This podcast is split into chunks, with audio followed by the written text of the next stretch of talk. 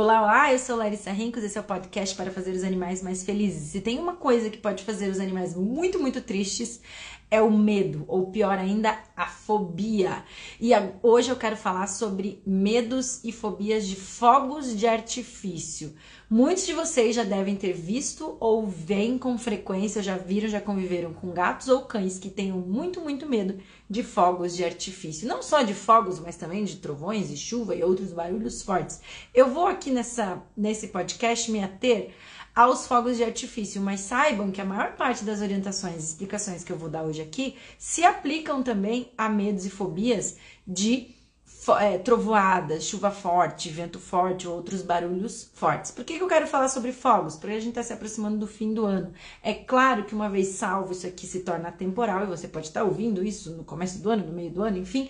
Mas quanto antes a gente começa a se preparar, melhor para os nossos animais. E não só no fim do ano tem fogos, mas também às vezes quando tem jogo, quando tem campeonato, sei lá, quando tem diferentes eventos em diferentes cidades, por diferentes motivos as pessoas estouram aquelas coisas horrorosas que fazem muito barulho, porque nada contra fogos bonitinhos, coloridinhos, mas aqueles foguetes estrondosos só atrapalham e muito a felicidade dos animais, e não só dos cães e dos gatos, bem como de vários outros animais, porque esses foguetes já tem vários estudos mostrando o impacto ambiental que eles têm em aves, em peixes, em outros animais da nossa fauna silvestre, nativa ou exótica. Então, é algo bem sério da gente repensar essa cultura, né, de ficar estourando, fazendo barulho. O ser humano é de fato muito barulhento, né? E os cães e os gatos, eles não evoluíram, né, para entender um barulho tão esquisito, um barulho tão estridente, um barulho tão forte. E para eles normalmente é muito assustador. A primeira coisa que eu quero diferenciar é o medo da fobia, porque tanto cães quanto gatos podem ter muito medo dos fogos ou desenvolver fobia. Qual que é a diferença? Medo é uma reação normal quando o indivíduo se sente ameaçado. O que eu quero dizer com normal? Normal dentro de um organismo saudável, de um cérebro normal. Então, o medo é algo que é proporcional ao estímulo. Então, se um animal escuta um estímulo que é altamente ameaçador, ele reagir com medo é considerado normal. E esse medo, quando normal, ele tende a ser algo agudo, ele tende a ser algo agudo de intensidade leve a moderada e então passa rápido, né? Tudo que é agudo passa rápido. Então ele vê aquele estímulo, se assusta, fica com medo, sai de perto ou olha para aquilo e se acalma né? E entende que não era tão grave assim, ou que ele já resolveu esse problema e consegue se acalmar. Então, o medo, ele é mais controlável, né? O medo, ele é autolimitante, o medo, ele é funcional. O medo é uma reação que leva o indivíduo a resolver um problema. Então, por mais que o medo seja uma emoção bastante negativa, quando ele acontece, ele tem uma função biológica útil, por isso que o medo é considerado algo normal. Não é porque ele é normal que seja bom para o indivíduo, ou muito menos que ele sinta com frequência ou numa intensidade muito alta, né? Então, ficar escutando foguete durante 30 minutos, durante uma hora, é algo bizarro, porque na natureza nenhum estímulo ficaria uma hora amedrontando o indivíduo, né? Na natureza, a gente tem situações em que o animal se amedronta e aí ou ele sai correndo e se livra daquela interação, daquela situação, ou ele morre, né? Ele é predado, ou enfim, acontece uma catástrofe. Mas via de regra, o medo é para ele fugir ou para ele lutar e resolver aquele problema e resolver aquele problema. Agora, se a gente fica tendo um estímulo amedrontador recorrente e intenso, isso vai gerando inclusive ansiedade, isso começa a não ser mais benéfico, não começa mais a ser útil, porque ele só é útil quando o animal consegue resolver. Então, por exemplo, escutou o barulho, ficou com medo, saiu correndo, saiu de perto do barulho, beleza, aquele medo foi normal, ele resolveu o problema e tá tudo certo, porque ele saiu de perto, não tá mais escutando aquele barulho, não tá mais se sentindo ameaçado, né? Esse é o componente agudo, autorresolvível do medo. Agora, quando um medo se torna intenso a ponto de o animal não conseguir se acalmar, quando um medo é muito recorrente, quando um medo começa a gerar no, no indivíduo respostas desproporcionais, respostas irracionais, quando o indivíduo começa a tentar resolver né, se livrar daquela ameaça e não consegue, o seu comportamento de reação de medo vai escalonando, aumentando, se intensificando, esse medo pode se transformar numa fobia. Fobia já não é uma resposta normal do organismo. Fobia não é um, uma resposta comportamental normal do cão. Fobia não é um comportamento, não leva a comportamentos que resolvem nada, que ajudam para nada. Quando o animal tem fobia de fogos, ele não vai só tentar fugir, ele vai sair correndo desembestado e poder se acidentar, por exemplo. Ele vai se joga contra uma porta, ele, ele, ele se machuca, ele, ele se mutila, ele grita, ele quebra a porta, ele arranha, ele não para quieto, ele não acalma nunca, né? E como que a gente diferencia medo de fobia? É algo é, que não é tão fácil, tão automático, tão simples, porque na verdade a fobia é um quadro patológico. A fobia já está relacionada a uma alteração do cérebro patológica, é uma doença, né? A gente poderia também chamar de transtorno fóbico, né? Então, o diagnóstico de qualquer fobia, o diagnóstico de qualquer transtorno psiquiátrico é, na verdade, um diagnóstico médico. Então, demanda uma avaliação médica. Se a gente está falando de gatos e cães, a gente está falando de médico veterinário. Então, não é olhando pro bicho assim vou dizer, ah, esse aqui é fóbico, ah, esse aqui tem medo.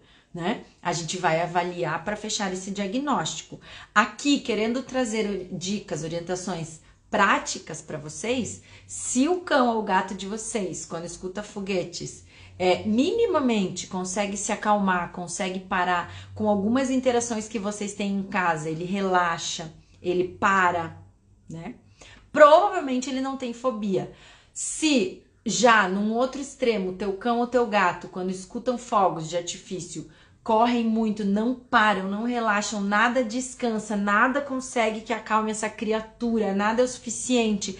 Ele fica agitado mesmo depois que o barulho já pa parou, né? Ele parece apresentar comportamentos bastante exagerados, bastante distantes do que é o normal dele, ou bastante aumentados em relação a outras situações que você sabe que ele tem medo. Provavelmente o seu animal tem fobia. Meu intuito aqui não é deixar absolutamente clara e objetiva essa diferenciação, porque, como eu comentei, para diagnosticar se há fobia ou apenas medo, seria necessário uma avaliação individualizada de cada um, mas para vocês entenderem essa diferença.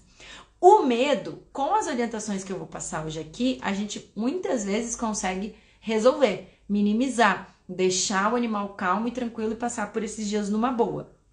Se ele tem um quadro fóbico, com todas as orientações que eu vou explicar hoje, com certeza a reação vai ser amenizada, ele vai sofrer menos, ele vai ter um pouco menos de medo. Mas a fobia, como é um transtorno, ela demanda tratamento. Então, se você suspeita, baseado no que eu te falei agora, que o teu cão ou gato tenham fobia, seja de fogos ou de qualquer outra coisa, procure ajuda de um terapeuta.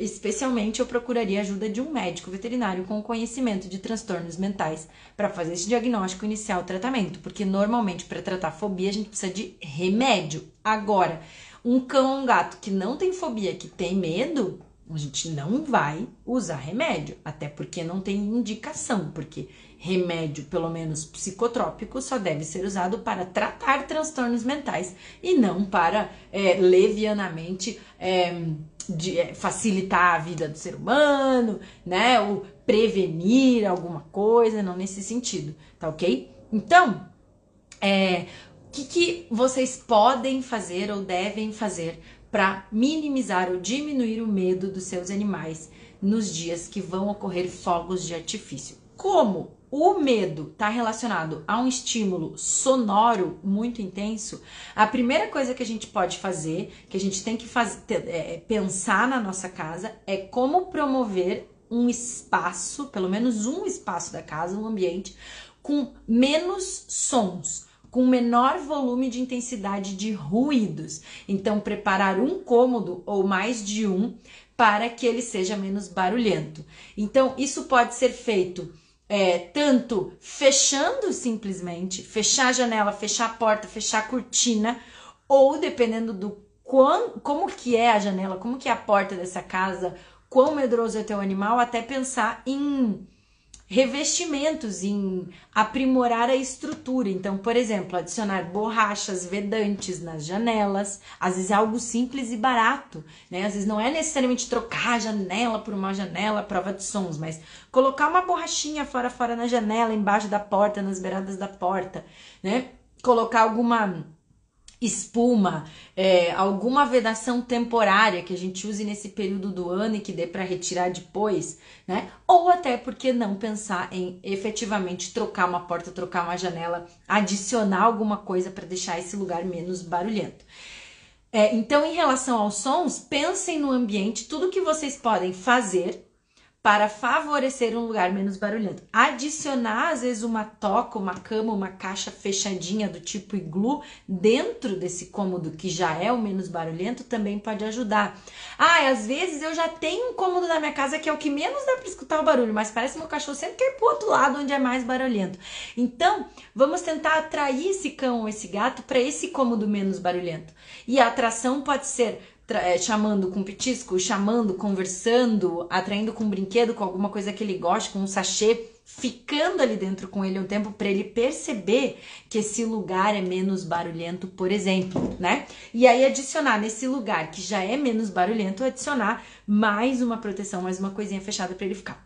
Outra forma de diminuir o estímulo auditivo é proteger as orelhinhas. Isso pode ser feito de algumas formas. Existem, por exemplo, abafadores sonoros próprios para animais que a gente compra online. Então são tipo aqueles abafadores que o ser humano o, que existe para ser humano também. Parece um fone de ouvido bem grande assim. É, mas em vez de ter só uma alça dura, ele tem normalmente velcro ou fitas que você ajusta na cabeça, então ele prende na cabeça inteira e fica. Você ajusta lá a distância e coloca em cima da orelhinha do cachorro ou do gato. Normalmente é muito mais fácil achar para cachorros de média, grande porte até, né? E tenho vários clientes já um pouco criativos que já fizeram coisas caseiras, aproveitando abafadores humanos, por exemplo, tirando aquela alça e trocando, né? Se tu tem uma mãe, uma avó que costura, às vezes ela coloca uma alça, você enjambra um troço ali, que consiga colocar um abafador. Com muito cuidado, dependendo do formato do ouvido do animal e da segurança com que o ser humano consegue fazer isso, sempre sugiro para isso, primeiro, pedir orientação do médico veterinário para ele mostrar pessoalmente como fazer isso, mas para alguns animais é possível colocar um, uma, bol, uma bolinha de algodão dentro da orelha e depois o abafador por cima. Ou só, principalmente para os animais de orelhas pendulares, colocar uma bolinha de algodão. A gente tem que tomar muito cuidado, porque essa bolinha de algodão não pode entrar lá dentro do ouvido profundamente, muito menos ficar lá dentro. Senão você pode causar um motite, um problema enorme, até ensurdecer teu cão. Por isso, mais uma vez, sugiro, peça para o teu veterinário te mostrar como colocar o algodãozinho ali com segurança e garantir que você vai tirar depois, né? Então, a gente pode diminuir os ruídos, minimizando o que o cão tá ouvindo e promovendo um lugar da casa com menos barulhos. Outra orientação bem relevante é as pessoas têm uma tendência, quando o animal começa a ficar com medo, ele começa a procurar um lugar para se esconder. E as pessoas têm uma tendência a querer tirar o animal daquele lugar, porque às vezes aquele lugar parece estranho, tipo, ele se enfia embaixo de uma mesa, ele se enfia embaixo da cômoda, da cabeceira, ele se enfia embaixo, sei lá, do, do da escrivaninha, do rack de algum móvel, dentro de um guarda-roupa, alguma coisa que a pessoa acha esquisito e fala, nossa, coitado, ele tá desconfortável ali, não, pelo amor de Deus, tem que sair dali, vai ficar enfiado ali embaixo desse negócio.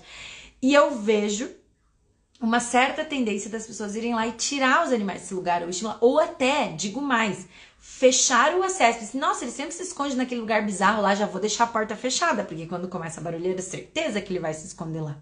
Mas pensa comigo. Se o teu cão ou gato está com medo, ele tem 20 opções de lugares para ficar em casa e ele escolheu ficar naquele lugar. Vocês acham que para ele, naquele lugar, ele tá preferindo ficar ou não? Será que para ele ele tá melhor ou pior do que as outras 25 opções que ele teria em casa? Gente, sempre que um animal escolhe, ou seja, que ele toma decisão, que ele tá decidindo ir ali, isso é uma demonstração clara de preferência. Inclusive, a gente usa isso na ciência para estudar comportamento. Testes de preferência. A gente dá diferentes opções para um animal e vê o que, que ele escolhe em diferentes situações, com diferentes estímulos.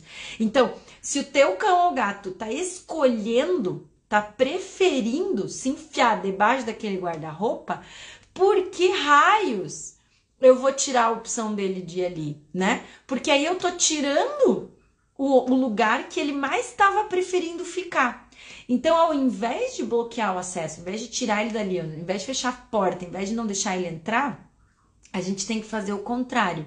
A gente tem que deixar ele ir e aumentar o conforto dele nesse lugar, por mais que esse lugar pareça bizarro, a não ser que esse lugar seja extremamente perigoso. E provavelmente o animal só vai procurar um lugar perigoso se ele tiver fobia. Se ele tiver fobia, ele não vai estar raciocinando e, e, e, e aí não, não é isso que vai resolver. Aí ele precisa de tratamento, ele precisa de remédio para diminuir essa fobia.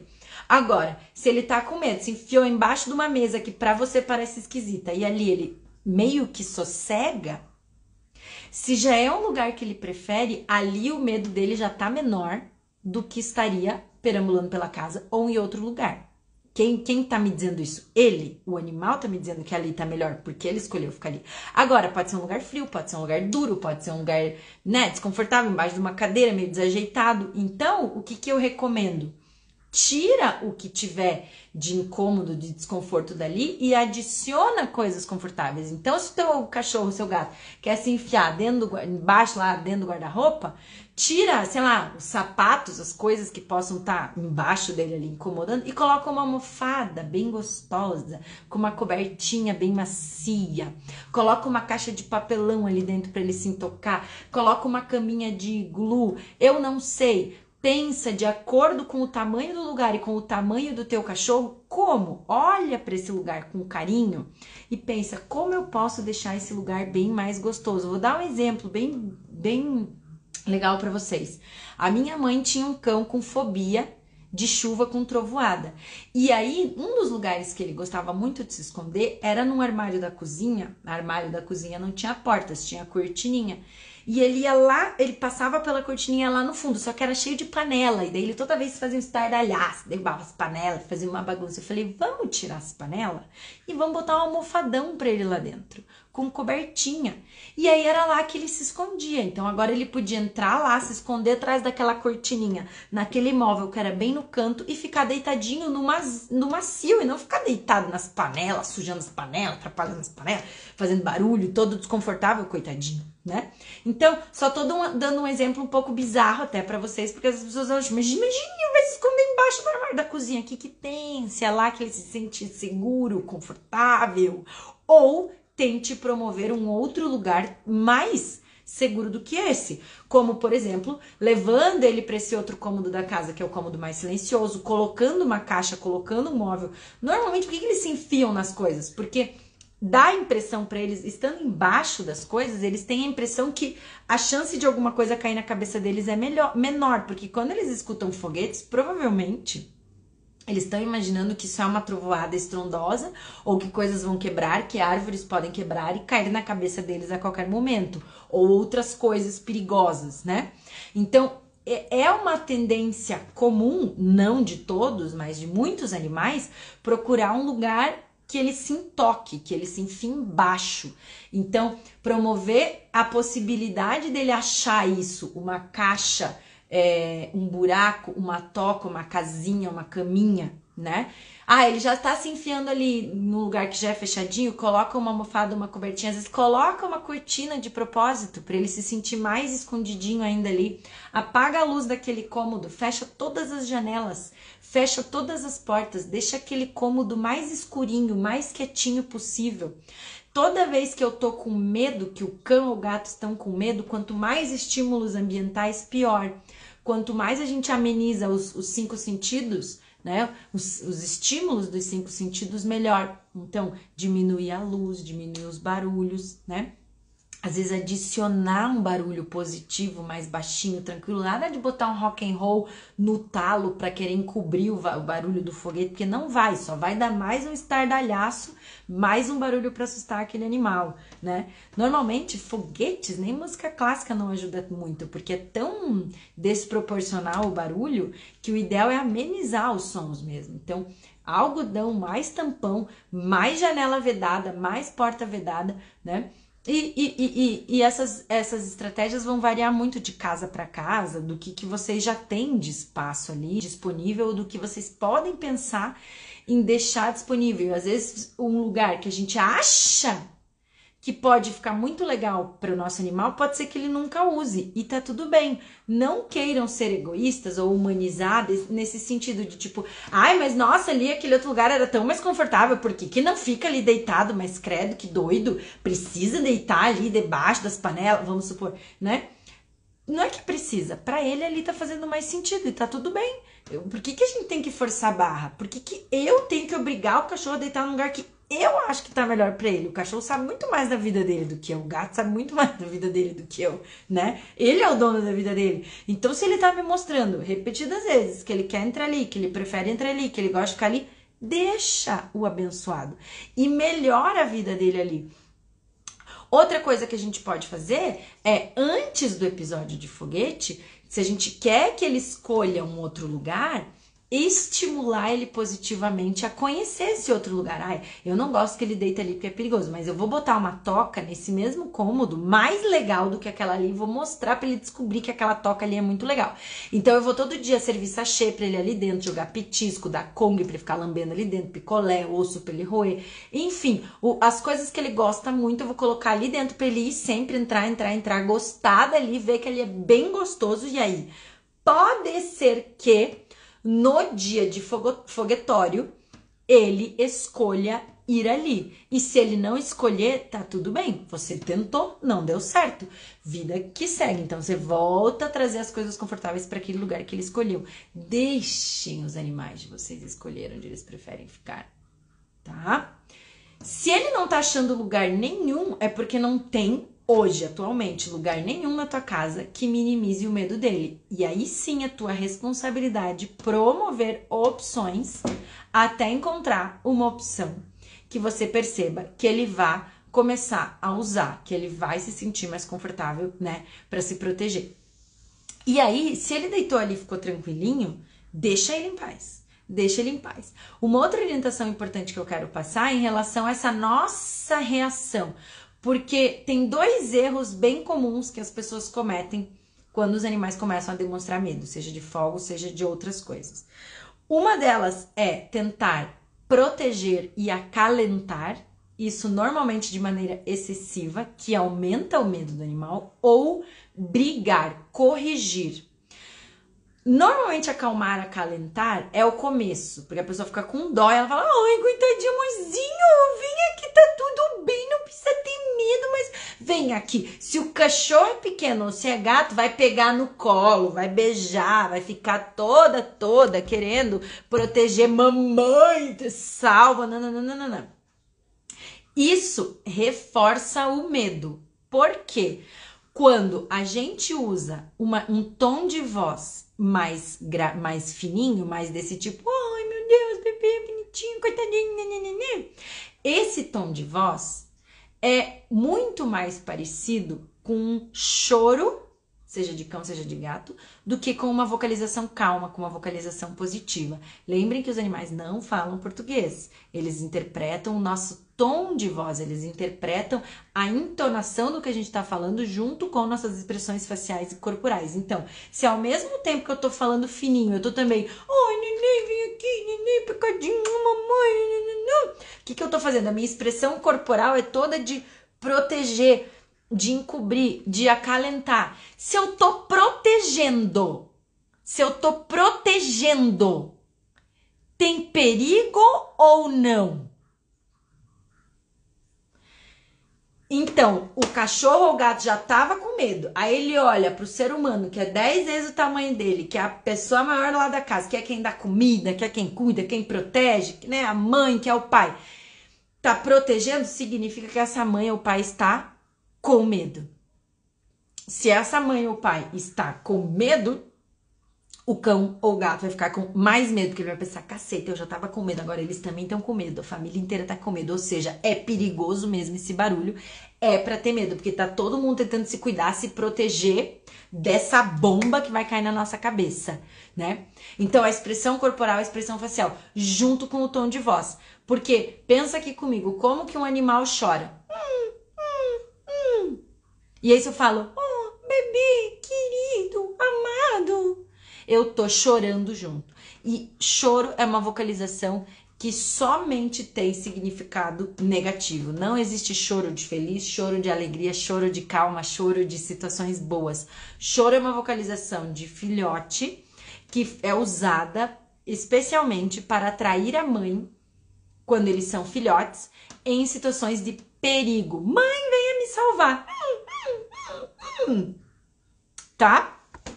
Então, não vamos chorar. E o segundo erro comum é começar a brigar. Isso normalmente acontece quando proteger, acalentar não funciona, ele fica tentando descer, ele fica tentando sair, ele fica cada vez mais nervoso. E aí o humano vai ficando nervoso. E o humano, quando perde a paciência, a nossa tendência é fazer o quê? É brigar com as pessoas. Sei lá, porque a gente foi educado assim, porque não sei se é nosso instinto, não sei, mas as pessoas brigam. E aí a gente passa a brigar. Às vezes, até por uma intenção genuína de querer acalmar aquela criatura que tá tão nervosa e vai dando aflição e dó da gente, ou às vezes por ignorância e maldade mesmo, mas muitas vezes a pessoa começa a brigar. Como que vai brigar? Ei, chega! Para! Mas que coisa! Já vai... Mas não entra ali, mas vem pra cá, mas para de latir, para de arranhar essa porta, mas Totó, por favor, mas Oliver, sei lá, tô pensando nos nomes. Então, aí começou a briga já. Aí começou a punição. Aí pensa comigo. O animalzinho já estava com medo. Medo de alguma coisa que estava acontecendo no meio. Quando a gente fica com medo, a gente já não raciocina direito. A gente já começa a agir mais no impulso, mais no instinto irracional. Já começa aquele, né? Aquela taquicardia, aquela aflição. Daí imagina se tu já tá com medo. Aí vem uma das pessoas que você mais gosta no universo, ou todas as vezes, começa a brigar com você. Você não tá fazendo aquilo para provocar ninguém, você não tá fazendo aquilo para chamar a atenção de ninguém, você não tá fazendo aquilo para encher o saco, você não tá fazendo aquilo de rebelde, de malvado, de doido, você tá fazendo aquilo de medo. Então, a bronca não só não vai fazer sentido nenhum, ou seja, não vou corrigir o medo na bronca, né? Como vai piorar o estado emocional. Se eu pioro o estado emocional, a tendência é ele ficar mais aflito, mais medroso ou menos será? Mais, com certeza, não é mesmo? Então, gente, dois erros que muitas pessoas cometem e que eu espero que a partir de hoje que eu expliquei isso para vocês, vocês nunca mais vão cometer. Quando o cão ou gato de vocês começar a ficar com medo, vocês não vão lá, oi, oh, tentar acalmar, ficar pegando no colo, ficar falando nenenzinho, nem muito menos brigada, bronca, falar ríspido, tirar do lugar. Qual então deve ser a nossa reação, né? A primeira opção é agir como se absolutamente nada estivesse acontecendo. Então, dependendo da intensidade do medo, isso funciona que é uma maravilha. Porque se o medo é leve, o, o cão, o gato começa a ficar com medo. Assim, ele começa a andar de um lado pro outro, ele vai lá se intoca. Ele se intoca e fica olhando pra gente, lá na toquinha. E tá lá a família, a vida que segue, todo mundo conversando, falando, como se nada estivesse acontecendo, fazendo as coisinhas, estudando, comendo uma jantinha, todo mundo se falando ali com carinho, com amor, nanando, uma boa. Ele vai ficar olhando e falar: caramba, ninguém mais nessa casa tá com medo. E daí isso acontece uma, duas, três, quatro, cinco vezes. Ele vai pensando: é, cara, eu acho que esse estímulo aí que eu tinha medo não tá, tem nada a ver, porque mais ninguém, a família inteira tá de boaça, tá andando, não caiu nada na cabeça de ninguém, ninguém ficou com medo, ninguém ficou nervoso, tá todo mundo de boaça. Acho que não preciso mais ficar com medo. E o medo vai diminuindo, podem ter certeza. Agora, em situações de um medo já mais mediano a intenso, isso pode não funcionar. De qualquer forma, não reagir, no mínimo, não está reforçando o medo. Então, se não, não, não esboçar reação nenhuma, agir naturalmente, não funcionar para o seu animal, para ele ficar menos medroso, pelo menos Isso é infinitamente melhor do que ficar acalmando ou brigando, porque não aumenta o medo dele. Agora, coisas que a gente pode fazer, ou seja, agir para diminuir o medo, além de é, agir naturalmente. Então, eu posso tentar desviar a atenção do meu animal positivamente. Isso só vai funcionar em casos de medo leve a moderado, medo intenso e fobia, isso não vai funcionar. Agora, se é medo leve a moderado, convidar, chamar o animal para fazer coisas legais é uma ótima escolha. Então, o que, que são coisas legais? Depende, cada animal é único, mas de maneira geral, a maioria dos animais gosta muito de comer coisas diferentes, a maioria dos animais gosta muito de brincar, a maioria dos animais gosta muito de passear, a maioria dos animais gosta muito de receber carinho, ou ser escovado, ou alguma atenção especial. Então, pensa aí quais são as coisas favoritas do seu animal. E quando ele começar a ficar com medo, ao invés de lá mimimi, querer acalmar ou brigar, Vai lá, pega aquela coisa favorita do seu animal. Eu tentar achar qualquer coisa. Ah, vamos supor que é um petisco. Você vai lá e pega lá o petisco favorito, chacoalha assim o pacotinho.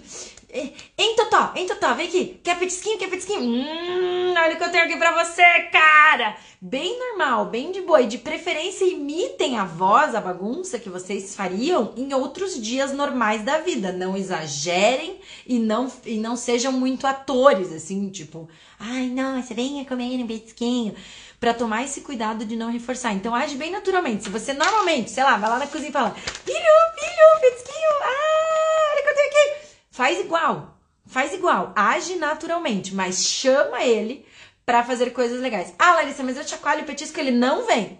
Então, não adianta insistir 10, 20, 30 vezes. E também não é bom ir lá e pegar e ficar enfiando na cara dele. Come, come, come, pra se acalmar. Come, come. Por quê? Se você ficar enfiando na cara do teu animal algo com um sabor que ele originalmente gosta, com um cheiro que ele originalmente gosta. Você tá enfiando lá na cara dele. No momento que ele tá morrendo de medo, ele não quer comer, mas ele fica sentindo aquele cheiro, morrendo de medo, na verdade você está fazendo uma associação negativa.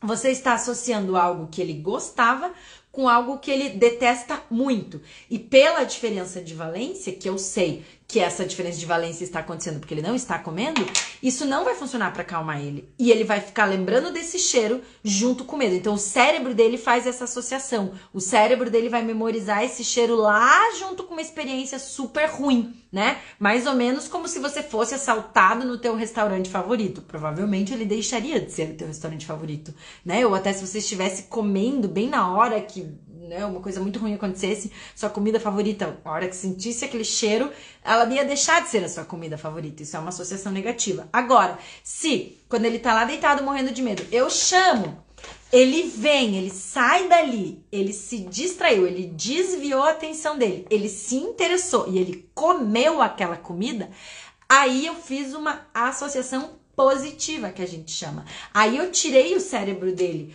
do medo intenso, diminui o medo, por quê? Porque eu distraí, toda vez que eu distraio um cérebro medroso, eu diminuo aquele medo, porque agora eu foco numa outra é, num outro acontecimento, numa outra ação, numa outra coisa, né? E aí, junto com isso, hum, meu, como algo bem bom. E aí tá lá, o medinho da, do foguete, que tava grande, diminuiu, mas eu ganhei algo bom. E pela repetição, aí o cérebro começa a pensar: hum, quando tem foguete, na verdade, não acontece muita coisa. Eu saio lá da minha toca, minha família tá bem feliz, e eu ganho assim, comida que eu mais amo no universo toda vez, e Deus já me acalmo, e cara, tá tudo bem. E aí a gente vai tratando medo. Animais que aceitarem passear nessa hora, brincar, fazer comandinhos de obediência, serem escovados, qualquer coisa que, ele goste, que eles gostem. Porém, sempre sempre única e exclusivamente se você convidar e ele vier. Você não vai lá na toca onde ele se enfiou ficar enfiando coisa no cachorro, ficar escovando, apalpando, apertando, enfiando comida na cara dele, entendeu? Deixar um monte de petisco na cara dele ali. Não. Antes do estímulo de medo ser alto, você pode sim oferecer enriquecimento alimentar. E é muito comum que alguns animais levem isso para toca. Então leva o congelado, leva a bola, leva a caixinha, leva o osso, leva o picolé, leva o negócio. E isso sim também pode ajudar ele a se acalmar. E é bem legal praticar isso. É, em dias que não tá tendo estímulo. Então, praticar oferecer essas mesmas coisas gostosas dentro desse mesmo lugar nos dias que não tá tendo os fogos ou chuva. E aí ele já cria esse hábito, né? E aí ele vai se acalmar, tá? Então, essas são as principais orientações para você diminuir o medo dos seus animais, como lidar com esse medo em casa. Então, recapitulando, deixe seu animal ter liberdade para escolher qual que é o, o lugar que ele está se sentindo mais seguro. Ele nos mostra. Então, melhore esse lugar para ele, deixe esse lugar mais confortável, mais seguro, mais silencioso. Promova o cômodo aonde ele escolheu se esconder o, com menor quantidade de ruídos possível, abafando janelas, abafando portas, fechando as coisas, fechando a cortina, diminuindo a luz. Diminua a audição colocando protetores auriculares no seu animal.